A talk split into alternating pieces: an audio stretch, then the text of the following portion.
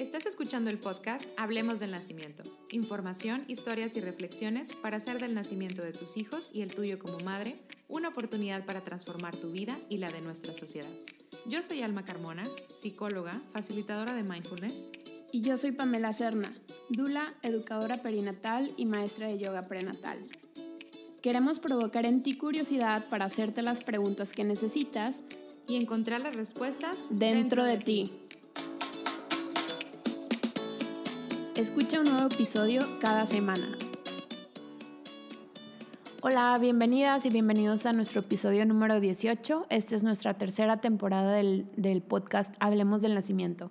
Yo soy Pamela Serna y estoy aquí con mi amiga Alma Carmona. ¿Cómo estás, Alma? Muy bien, Pamela. ¿Y tú? Muy bien, muy emocionada de empezar una nueva temporada y compartir todo lo que nos emociona y nos gusta con todas las personas que nos escuchan en México, pero en muchos otros países. Nos hemos dado cuenta, gracias a las estadísticas del podcast, que nos escuchan en países muy lejanos. Entonces les mandamos saludos a todas esas personas que están lejos, pero que buscan también contenido en español alrededor del nacimiento. Cuéntanos, Alma, perdón, ¿de qué vamos a hablar hoy?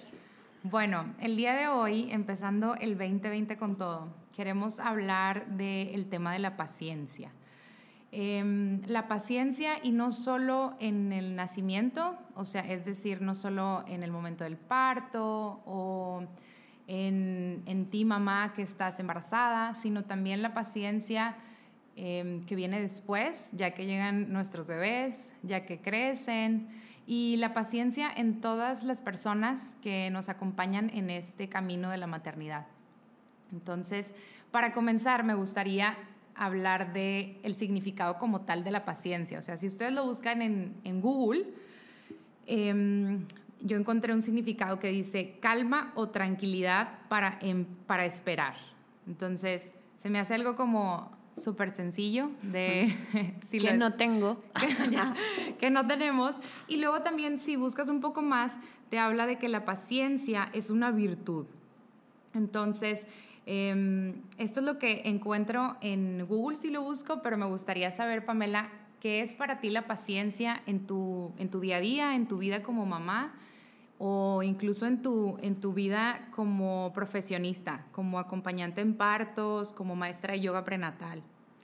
Eh, bueno, pues automáticamente cuando me preguntaste eso vinieron los pensamientos de cuando empecé a dar clases de yoga prenatal. Este, y pues les comparto que dar clases de yoga prenatal justo requiere así toneladas de paciencia porque no hay tanta demanda como, como pensáramos de, clases. Entonces, la primera clase que yo di, y, fue hace como un año y medio, yo creo, este, llegaron, pues llegó una alumna en el horario de la tarde y una alumna en el horario de la mañana. Este, y pues eso pudo haber sido bastante pues generado mucho desánimo de mi parte y decir, no, pues esto no va a funcionar, ya me rindo y hago otra cosa. Pero justo eso me enseñó a, trabajar mucho la paciencia y a decir, no, pues esto necesita tiempo y tengo que ser paciente, justo esperar a que esto empiece a crecer y a ir em, sucediendo. Y, para mí eso fue una gran enseñanza de ser paciente, de que las cosas toman tiempo y que sí puedo hacer un montón de esfuerzo que, va creando mi expectativa, eh, la va incrementando y que al final pues puede ser que haga lo que haga, siga llegando una o dos. Eh, y bueno, ahí, y sí, fueron llegando, ¿no? Y de repente tengo grupos grandes, de repente pequeños, pero soy paciente. Eh, y en, en, otras cosas, por ejemplo, me sucede mucho con mi hija, eh, ya en el plano maternidad, en mi experiencia, este, sobre todo cuando no se puede dormir o no se quiere dormir y está cansada y se vuelve como un, una situación difícil de manejar, eh, a veces sí pierdo la paciencia, pero sé que ahí es el trabajo más, más retador para mí. No tanto esperar que lleguen mil alumnas de yoga, sino el reto más grande de paciencia que tengo es en mi propia maternidad, eh, con esperar a que pase y que puede ser que pasen dos minutos y se calme o que pueden pasar dos horas y sigue en un episodio de, de llanto o de, no sé, de, de berrinche. Y ahí es donde yo trabajo muchísimo la paciencia. A veces no tengo tanta, este, pero es algo que me he dado cuenta que, que, que a como vivo todo mi día voy cultivando esa paciencia. O sea, si desde el principio empiezo acelerada y cansada y, y, voy queriendo resolver mil cosas y queriendo controlar, pues se me va agotando como, como si fuera mi termo de agua y si al mero principio del día me la tomo toda, pues ya no voy a tener nada al final. Entonces es ir encontrando la forma de dosificarlo, porque sé que a lo largo del día se pueden presentar momentos en el que requiera más paciencia que en otros. Eh, no sé si te ha pasado, pero por ejemplo, sé que tengo que ir al banco a hacer un trámite que me va a tomar un chorro de tiempo y va a requerir mi paciencia. Entonces voy preparando mi mente para ese momento, para que eh, pase lo que vaya a pasar, eh, esté en calma, me tome el tiempo, tenga capacidad de esperar, pueda escuchar tal vez respuestas que no quiero, pero poder ir eh, pues trabajando con mi mente para estar bien, aunque las cosas no estén saliendo como quiero. Y ahorita también que veíamos las definiciones de, paciencia, otra definición que venía por ahí era eh, poder manejar las adversidades. Y, justamente la paciencia nos sirve mucho en esos casos, ¿no? Pues porque si todo te sale perfecto y no tienes que esperar y todos los semáforos están en verde, pues está genial. Y, y lo relaciono mucho con, con, esto de manejar, porque en Monterrey, para los que no viven aquí, hay muchísimas vías rápidas y hay formas de viajar de un municipio al otro sin toparte con un semáforo. Entonces estamos acostumbrados a ir por la vía rápida sin esperar. O sea, como que esto de esperar es algo que ya no necesitamos aprender casi nunca eh, en la vida adulta. Pero luego le pedimos a los niños que sean pacientes y no, espérate. Y nosotros adultos no, Queremos, no queremos ir por la calle que tiene semáforos, queremos ir por la vía rápida donde paso y paso y paso y paso y no necesito esperar.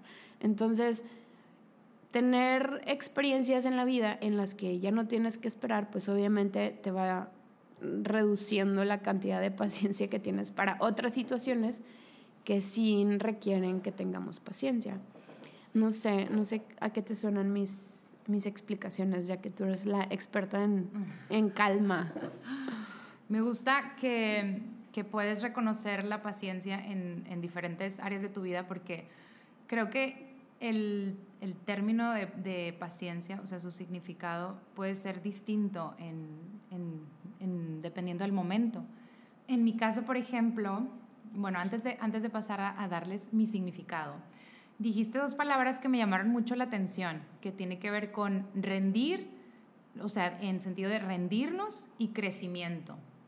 Y esto está muy relacionado con nuestra etapa de mamás y en el momento del embarazo y el parto. O sea, a veces la paciencia en esos casos es más bien em, rendirnos precisamente al proceso o al, al, tiempo, a lo que sea que esté sucediendo, porque hay un crecimiento, algo que está pasando, lo que sea que esté pasando, si estás embarazada, que tu bebé está creciendo, dentro de ti o si estás en el momento del parto y, estás a punto de dar a luz.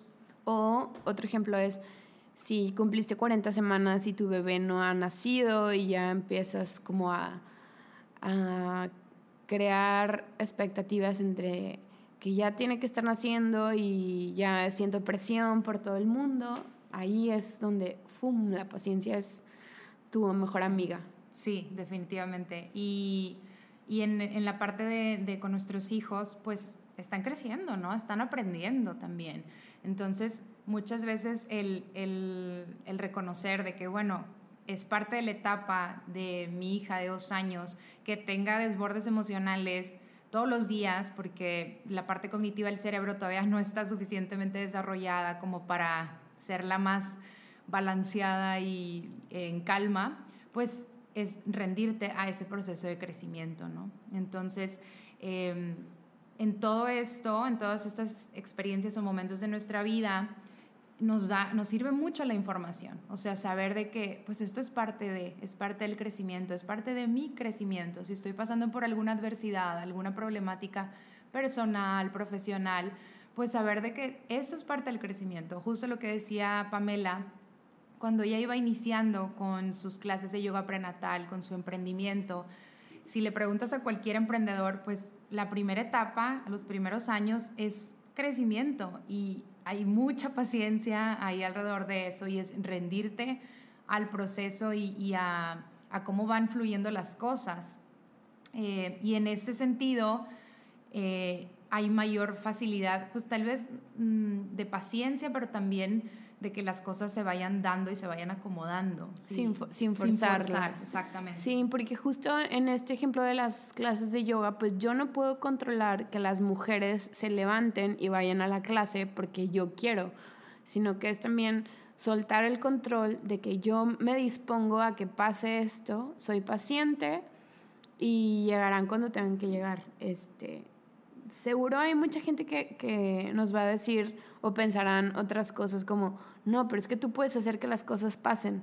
Y sí, o sea, tú puedes, pero todos tenemos un límite de nuestra capacidad, nuestra, em, nuestra energía. O las herramientas que tenemos para, para que eso suceda también. Y está bien, o sea, también yo no puedo esperar hacer lo mismo que voy a poder hacer cuando tenga 10 años más o 15 años más, igual que nuestros hijos y nuestras hijas, ¿no? O sea, ellos no pueden tal vez comunicarse, sobre todo cuando están empezando a hablar, ¿no? De la misma forma que lo puede hacer un niño de 5 años comparando con una niña de 2 años que todavía no puedo comprender bien su mensaje y es parte del proceso de crecimiento de ir eh, aprendiendo cosas y teniendo más herramientas para desempeñarnos. Y aquí va eh, un poquito de lo que es para mí el significado de paciencia y eh, acompañando el comentario que acaba de hacer Pamela, de este proceso em, de qué cosas sí podemos controlar. O sea, definitivamente eh, no podemos controlar cómo va a reaccionar nuestro hijo, nuestra hija, no podemos controlar que nuestro bebé nazca ya, no podemos controlar que yo me sienta al 100 en mi semana 41 pero mi significado de paciencia, luego, luego me viene la palabra respirar. O sea, para mí paciencia es, es un significado, yo le doy un significado operativo, o sea, qué cosas sí puedo hacer que, que me ayuden a sobrellevar esta experiencia o a, o a llevarla con más calma. O sea, yo no puedo controlar el berrinche de mi hija, pero yo puedo respirar yo puedo tener paciencia, puedo dar dos pasos atrás, puedo pedir cinco minutos, eh, irme un ratito. No puedo controlar lo que me va a decir mi pareja, las reacciones de mi médico, pero sí puedo controlar el cómo yo voy a responder ante todo eso. Entonces, para mí paciencia luego, es como paso número uno, respirar. Respirar para em, un poco de las enseñanzas del mindfulness es poder saber, bueno, ¿cómo se siente esta situación en mi cuerpo? y respirar me ayuda a conectar con mi cuerpo. Y en base a esto, esta información que yo recibo, entonces respondo, muy diferente a reaccionar. Cuando no nos detenemos eh, y, e inmediatamente hacemos algo, o sea, accionamos, estamos reaccionando ante esta situación. Y cuando nos damos la oportunidad de detenernos, de respirar, de observarnos, estamos un poco más alineadas con este tema de la paciencia. Un paso número dos para mí Em, sería precisamente el, ya una vez que me di cuenta de cómo me siento, puedo descubrir qué es lo que necesito hacer en este momento, además de lo que ya hice. Em, sigamos con el ejemplo de, de, nuestros hijos, ¿no? Si, si hay un berrinche que, que, está sucediendo, algo con mi hija, por ejemplo, lo que decía Pamela, no se quiere dormir, que eso todavía me pasa a mí también con Fer, no se quiere dormir y yo sé que está sumamente cansada está muy molesta y, ya está desbordada. Entonces yo puedo respirar y puedo acompañar y acompaño desde, desde la paciencia, o sea, desde qué le puedo decir para que ella pueda identificar cómo se siente o a veces lo que vamos a tener que hacer es pues, dar dos pasos hacia atrás porque yo no he podido em, o no puedo calmarme como para poder acompañarte. Sí, y ahí quiero detenerme un poquito porque suena y lo he escuchado también en un curso de mindfulness que yo tomé y pues desde muchas eh, fuentes viene esto de responder en vez de reaccionar. Eh, pero es súper difícil. Eh, para algunas personas seguramente no es tan difícil, pero para otras sí nos es difícil detenernos y responder. Y, y a lo que yo invito con esto es a practicar, no nos va a salir siempre. Eh, habrá veces que no podamos detenernos y reaccionemos, pero sí es una práctica que podemos hacer. Y, y con el tiempo lo vamos a ir eh, incorporando en más situaciones adversas que se nos presenten. Pero empezar con la primera y, y de ahí es como, ok, ya hice consciente que esto no me gusta, pero antes de gritar o antes de acelerar o antes de perder los estribos, me detengo. Y a lo mejor a la siguiente vez que pase no me va a salir, pero ya me, me di cuenta que no me salió y a la siguiente lo vuelvo a intentar. Y es así como, pues hay veces que, aunque sea la más mindful del mundo, voy a reaccionar y no responder.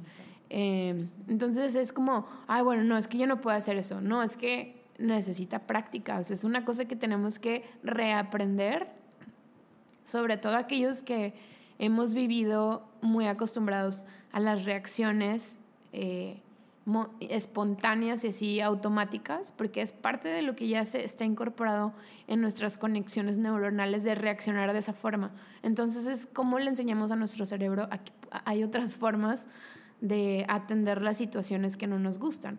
Eh, pero es como una práctica. Y ahí me gustaría decir que eh, durante el embarazo, a través de la práctica de yoga prenatal, por ejemplo, o de meditaciones basadas en mindfulness eh, y otras herramientas, justo es lo que practicamos.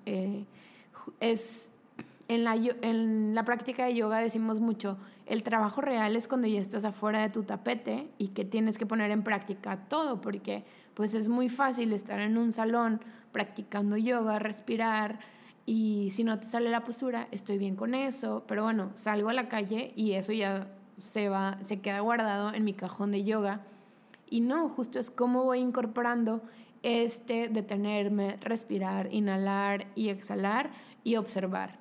Eh, y, y no porque ya haga yoga lo voy a saber hacer, pero justo es una práctica que me permite observarme y poder irlo incorporando en las demás situaciones de mi vida afuera del tapete.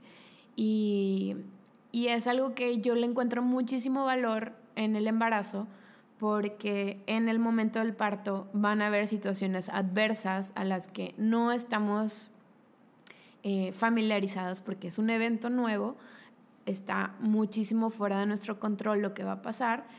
Entonces, tener estas herramientas de poder observar qué está pasando y cómo puedo responder ante esto y cómo puedo sobrellevarlo con paciencia, con calma, a través de la respiración tal vez, o a través de decirme cosas que me ayudan a estar en calma, o a través de, tú le pones el nombre de lo que te traiga calma a ti, y que después, ya que nace tu bebé, que fue el evento, llega toda la maternidad. Entonces, es una práctica que nos acompaña durante toda la vida en cuanto la, la empieces a, poner en práctica.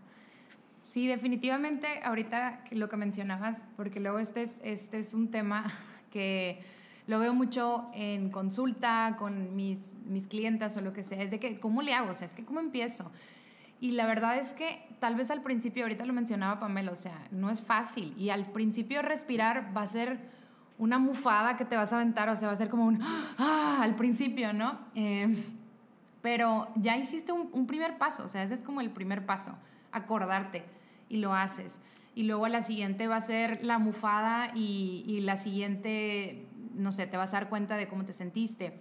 Y a lo mejor vas a seguir gritando o a lo mejor vas a seguir eh, perdiendo el, control o reaccionando, lo que sea, pero con la práctica, como lo dice Pamela, o sea, esa sería mi definición Em, conceptual también de, de, la paciencia, o sea, que es una habilidad que todos tenemos y que con la práctica, como cuando vas al gimnasio, como cuando, em, no sé, incluso con la lactancia, o sea, mientras más lo haces, más sencillo se va haciendo y automáticamente el cerebro, o sea, esto, esto es real, está comprobado, el cerebro va aprendiendo que tu alma, tu Pamela o tú que me estás escuchando, esa es la forma en la que nosotros respondemos ante estas situaciones. Cuando hay un, un berrinche de mi hija, de mi hijo, el cerebro lo va a ir cambiando. Ah, ok, ahora respiramos. Antes gritábamos, ahora respiramos. Y luego gritamos. Y luego gritamos. Pero, perdón, nos vamos a ir haciendo de esta caja de herramientas cada vez más grandes o sea, eh, la respiración, o ahorita lo mencionaba Pamela, o sea, el yoga prenatal eh, o en cualquier etapa de tu vida, la meditación basada en mindfulness. Por eso es algo que a mí me gusta mucho, porque este tipo de meditación la podemos adecuar en todas nuestras, nuestras actividades, o sea, todo lo que hagamos en, en nuestro día a día, la podemos ir practicando. Y así es muchísimo más sencillo eh, ir desarrollando esta virtud. Y, y siendo muy, muy conscientes y honestas en que en este momento la humanidad, nuestra sociedad, va, o sea, nos invita a todo lo contrario, a estar eh, apresurados, a estar multi, en multitask, modo multitask todo el día, a no observar, por ejemplo, yo, yo admiro mucho a la gente que dice, ah, yo sé que la leche de vaca me cae mal yo así que, ¿cómo pueden saber eso? Y porque implica mucha autoobservación y reconocer, a ver, ahorita me comí esto y me sentí así.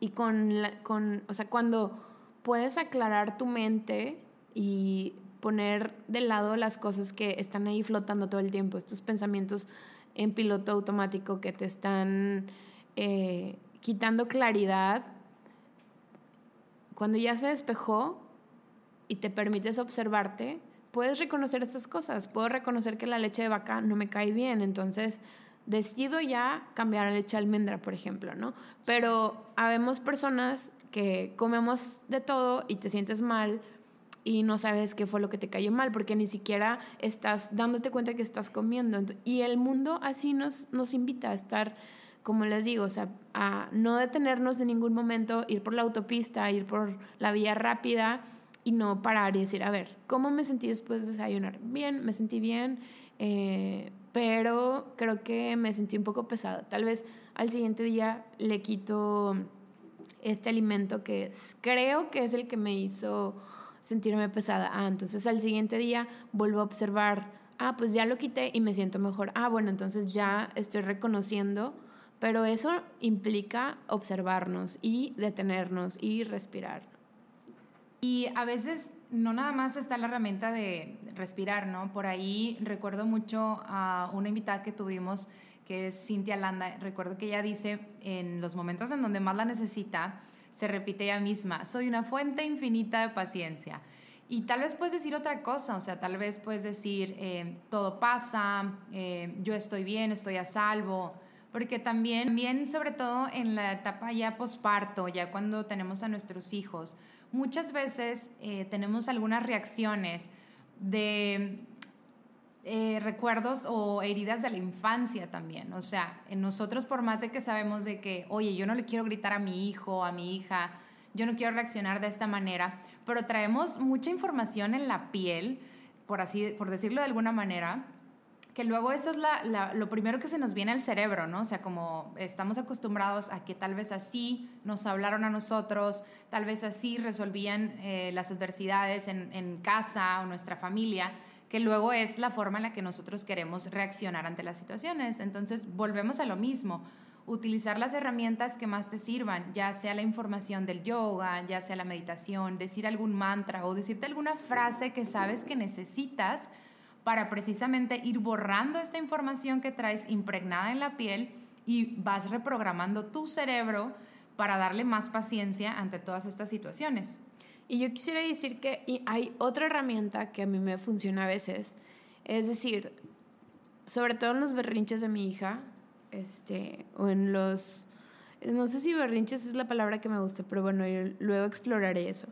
Pero cuando ya yo no, o sea, me agotó la paciencia por alguna razón, y si mi esposo está por ahí, es decir, retirarme, o sea, decir, yo ya no puedo más, esto me está detonando mucho malestar, por favor tú eh, cúbreme porque yo necesito hacer otra cosa, porque si no, esto se va a poner un poco difícil, más difícil.